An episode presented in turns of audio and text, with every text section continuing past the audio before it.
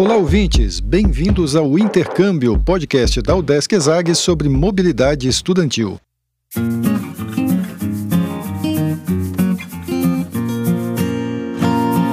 Estamos de volta a terras latinas. Você que é ouvinte do podcast há algum tempo já viajou com os episódios por países como Portugal, Itália, França e agora estamos de volta à Espanha. Desta vez, vamos conhecer a experiência de uma intercambista da UDESC numa universidade muito bacana nos arredores de Madrid.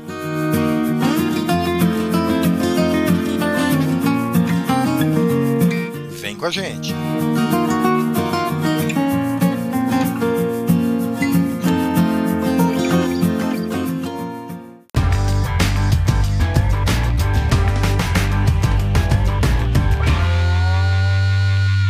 Olá pessoal, eu sou Carlito Costa e este é o Intercâmbio, podcast que traz informações, dicas, entrevistas e o que mais você precisa saber sobre mobilidade estudantil.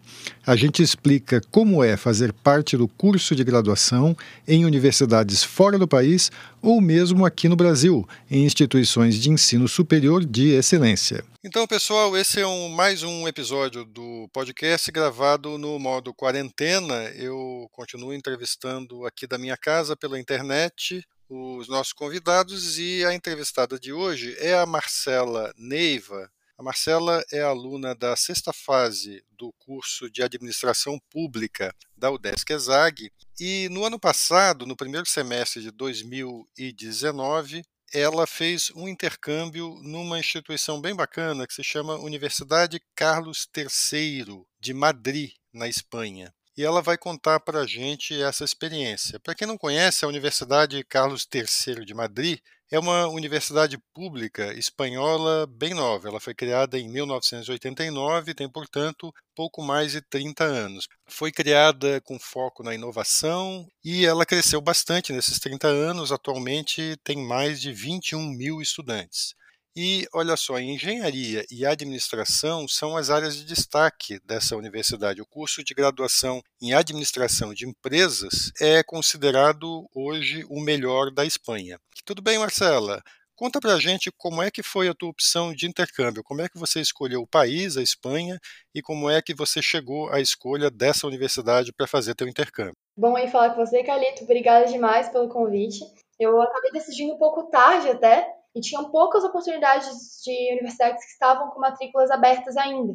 Eu estava entre então a Espanha ou a Alemanha, e então fui pesquisar um pouco mais dos dois países, fui pesquisar um pouco das universidades também que estavam disponíveis. E quando eu comecei a pesquisar por Madrid, encontrei a Carlos III, eu me apaixonei, assim, tinha certeza que era a opção certa. Tanto pelas oportunidades que eles estavam, como também pela estrutura da própria universidade, assim. Então, uma coisa que era muito decisiva para mim era o ponto de poder aprender duas línguas durante o intercâmbio. E eu, pelo menos, sabia falar um pouquinho de inglês, arranhava um pouco no espanhol, mas a minha prioridade era saber, sair do intercâmbio mesmo falando as três línguas, né? Então, é, quando vi que a Carlos III tinha a oportunidade de eu fazer o curso dessas duas opções, aí eu tinha certeza que essa era a opção correta. Você falou que tinha pensado também na Alemanha, assim, por que esses dois países? Eu tive amigos que foram para a Alemanha, então me recomendaram Berlim, falaram super bem da universidade lá, do espaço, da cidade.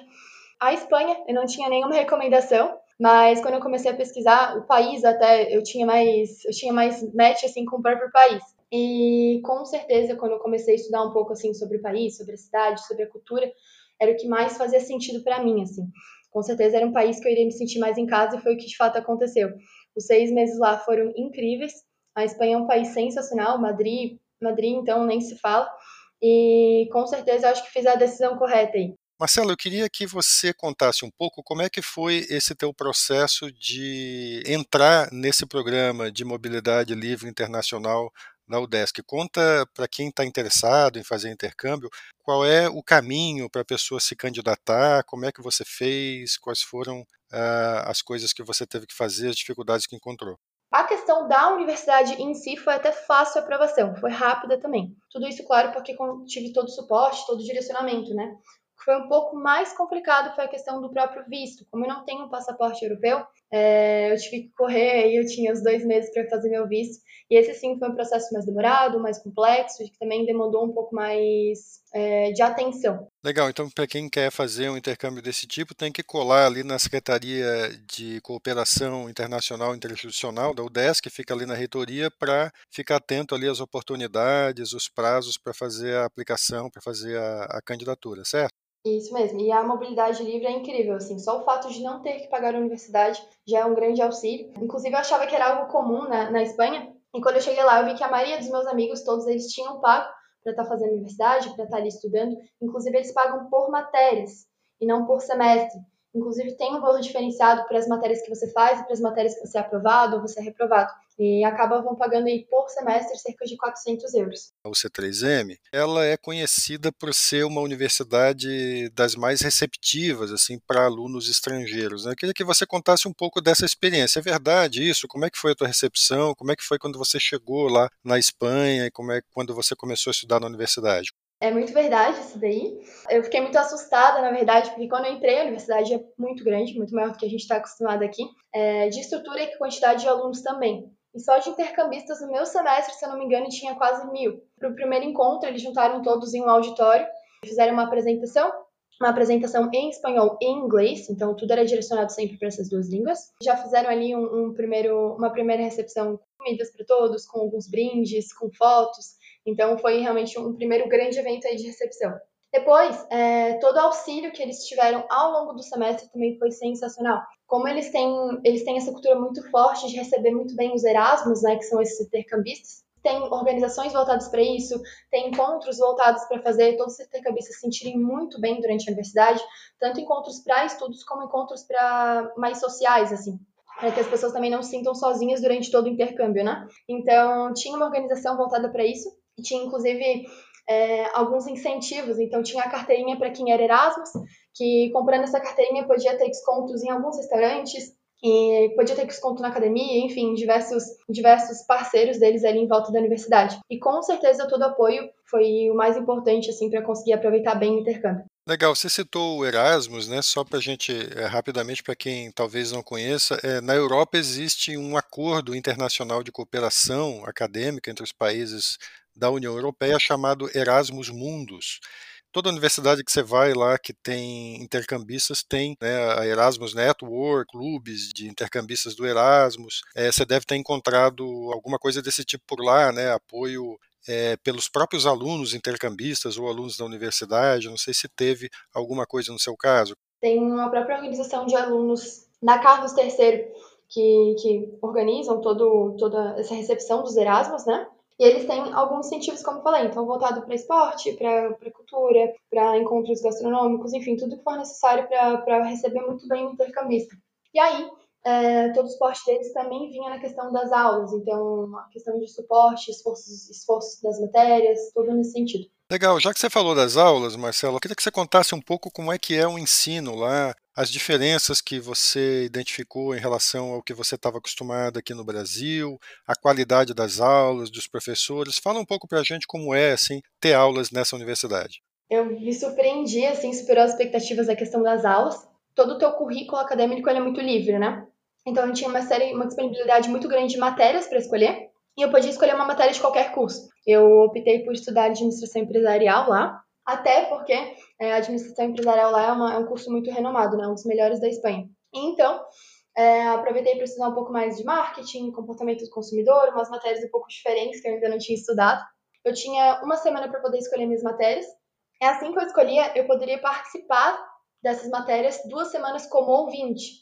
E isso foi essencial para eu conseguir escolher, para ver se eu tinha fit com a matéria também, se era algo que eu gostava, que eu gostaria de fato de estudar aquilo ali durante o semestre. Inclusive, me inscrevi para umas 10 matérias, participei de umas 10 como ouvintes. Algumas não eram tanto que eu esperava, outras me surpreendi é, e acabei escolhendo umas quatro para seguir durante todo o semestre. É, tem uma liberdade muito diferente do que a gente tem aqui, até porque lá eles não têm chamada nas aulas, eles não têm presença. Então toda a tua nota hoje é composta é, por trabalhos e por provas. E as provas são todas feitas no final do semestre, não existe uma prova no meio do semestre. E aí os trabalhos é sempre em grupo ou trabalhos feitos durante a própria aula, né? E o único processo aí, é, o único fato que pode fazer reprovar em alguma matéria ou não, é a questão da, da sua própria nota, ou seja, do seu próprio esforço. Os professores, todos eles, até os que davam as aulas em inglês, eles eram espanhóis, então, eles tinham um sotaque, assim, que facilitava até um pouquinho o entendimento aí. E questão de conteúdo foi incrível, assim. Os trabalhos também eram bem diferentes, então era um trabalho em grupos é, que, que facilitava um pouco mais a gente conhecer outros intercambistas, a gente conhecer outros alunos, e de fato aprender um pouco mais sobre a cultura da Espanha. Falando de, de, escolha das disciplinas, a gente conversa aqui no podcast com alunos que fizeram intercâmbio e a gente costuma encontrar é, dois tipos de escolhas né, que os alunos intercambistas fazem ao selecionar as disciplinas que eles vão cursar lá na Universidade de Destino. Então, alguns procuram matérias que eles possam revalidar aqui para não atrasar muito o curso aqui na UDESC e outros, pelo contrário, não, não se preocupam com isso e procuram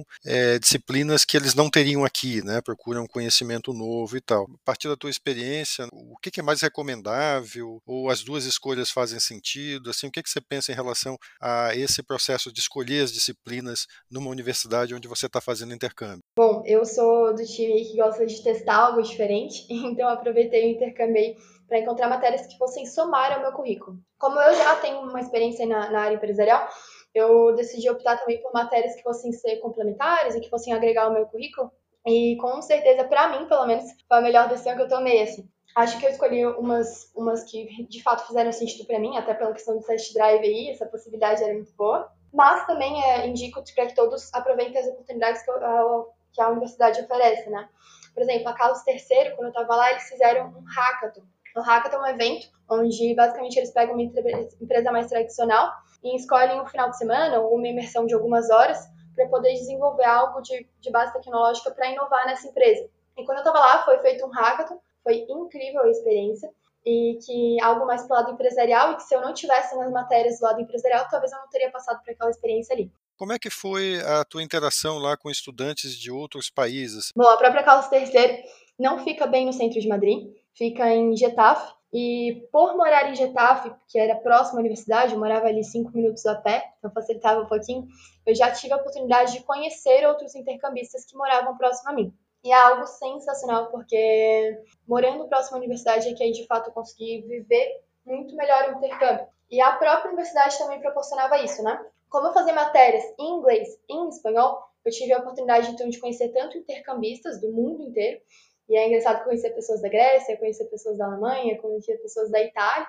E por fazer matérias em espanhol também eu tive a oportunidade de conhecer os próprios, as próprias pessoas que moravam em Madrid, que nasceram em Madrid, que foram criadas lá. Então eram duas realidades bem diferentes que com certeza agregaram muito e somaram aí a minha experiência. Fala um pouquinho como é que foi a tua experiência no país, assim, o que, que você achou da Espanha, de Madrid, qual foi a, a impressão que você teve de passar esses meses lá? Olha, como eu te falei lá no início, eu acabei me apaixonando aí pela cidade. Com certeza foi a decisão correta. E muito porque eu tive a oportunidade de acabar morando com outras três pessoas que somaram muito a minha experiência. Então, acabei morando com uma alemã, com um canadense e com uma espanhola. Por morar com uma espanhola que ela já conhecia muito bem a cidade, ela me recomendava os melhores locais aí para conhecer. E por morar também com outros intercambistas que estavam muito curiosos para conhecer tudo, para fazer um pouco de tudo, eu tive a oportunidade de ter pessoas que me acompanharam em, em, em todos os, todas as experiências, né? Acabei conhecendo muito aí de Madrid, acabei conhecendo tanta a parte mais cultural, né, que tem toda a questão de arte lá, de museus, a parte mais gastronômica também, como também aproveitei para viajar bastante.